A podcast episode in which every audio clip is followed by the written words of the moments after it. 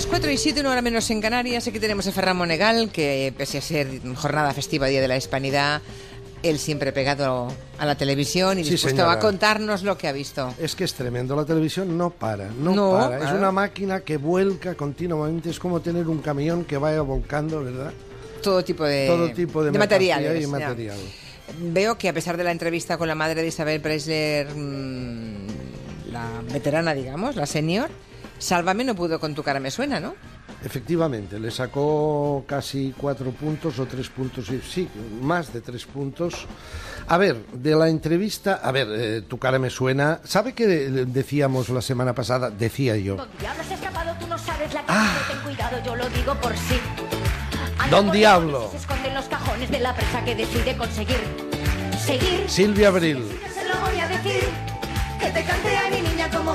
disfrazada de diablillo. Sí.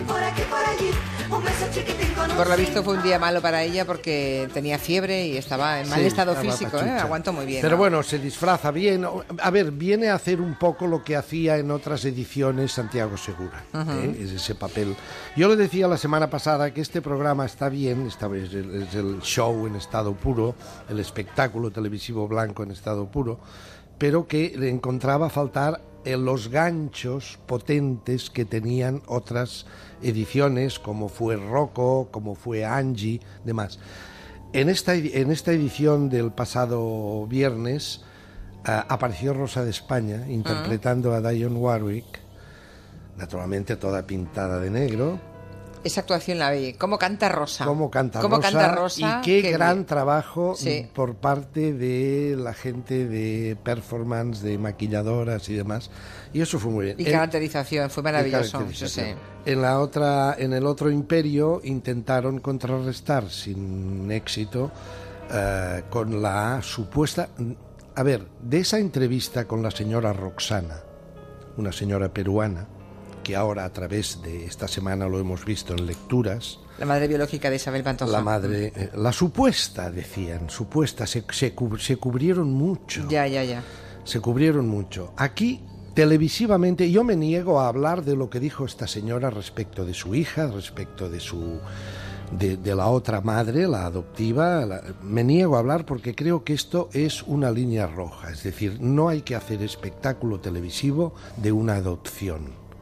Por lo tanto, pero sí, desde un punto de vista televisivo, fue altamente significativo el largo prólogo que le hicieron hacer a Jorge Javier Vázquez, seguramente ordenado por, las, por los altos despachos de Mediaset, ¿Para justificarse? para justificar. Ah, ya. Empezaron, bueno, este es un tema que ha venido y que lo han reproducido y han hablado de este todo. Han, citaron cadenas de radio, periódicos, citaron incluso Antena 3, que no la citan nunca.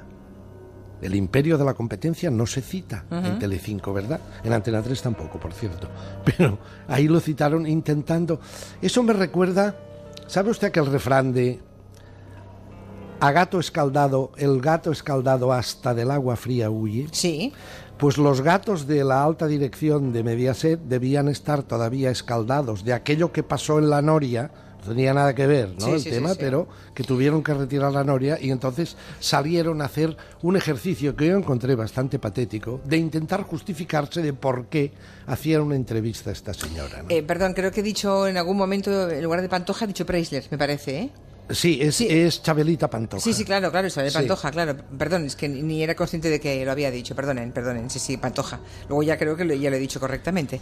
Pero bueno, dices Isabel y eh, sale a veces por automatismos eh, o- otros apellidos. Ayer Jordi Évole hizo un preestreno de Salvados con Julio Iglesias. Ah, sí, fue muy Que dijo cosas como esta. Todo lo que gano en España lo tributo.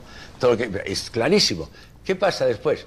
Que todo lo que gano en el mundo entero no lo tributo en España. Porque no vivo en España. Si yo viviera en España, tributaría. Si yo viviera en España, ganaría mucho menos dinero. Exacto. También es verdad. Cuando hay compañeros tuyos del mundo de la música, del mundo de- del cine, que se quejan de que este gobierno haya puesto el IVA cultural en el 21%, ¿tú te sumas a esa queja? Yo me sumo, sí, me sumo porque, porque la cultura básica eh, de tener una- una- una- unas mejores películas porque hay mejor presupuesto, porque te quita menos dinero, el, este tipo de, de, de tributaciones un poco más duras para la cultura no me parecen lógicas. Yo no creo en eso. Pues pídeselo tú a, a Montoro, porque igual te Montoro. hace más caso que si se No, lo pide no, no, Javier. Bardem. Por un cartel, por un cartel, le pones el dedo así, esto me ha dicho Julio, señor Montoro, mire usted, baje el, el IVA cultural porque además sabe usted que lo necesitamos y usted lo sabe. Bueno, dudo que el señor Montoro se deje enternecer porque sea mm, Julio Iglesias quien se lo pida, pero en fin, es verdad que si estuviera, eh, si tributase en España ganaría bastante menos dinero. Yo no sé qué cantidad de impuestos paga, pero si viviese aquí pagaría el cincuenta y tantos, Sí, 54%. no, él lo cuenta, dice yo soy residente de la República Dominicana y allí pago el 31% de mis espectáculos que hago en la República Dominicana y que hago en esa zona. Eh, al país a donde voy a cantar o actuar es allí donde pago impuestos, dijo él. Bien, me parece...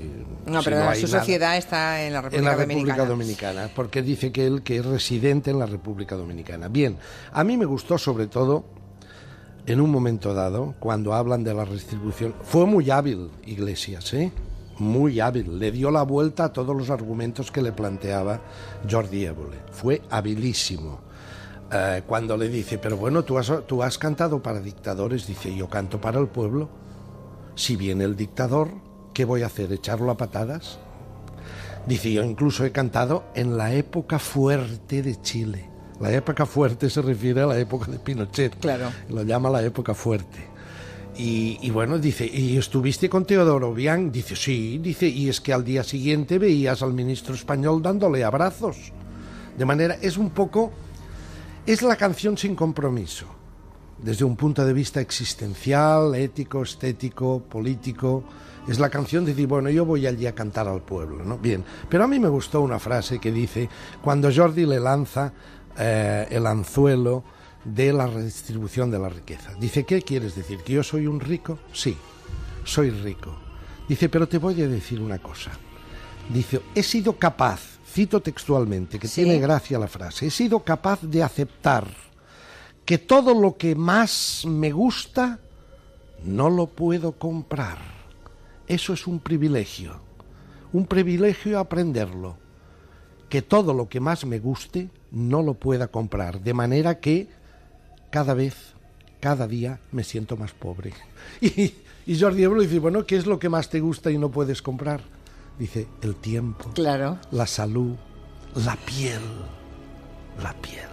ya sabe, Es hábil. ya sabe lo que suelen es decir. hábil. Era un hombre eh, en general, era tan pobre, tan pobre que solo tenía, Solo tenía dinero, efectivamente. Si solo tienes dinero, la verdad es que no tienes mucho. Aunque los que no tienen un céntimo agradecerían tener algo más, ¿verdad?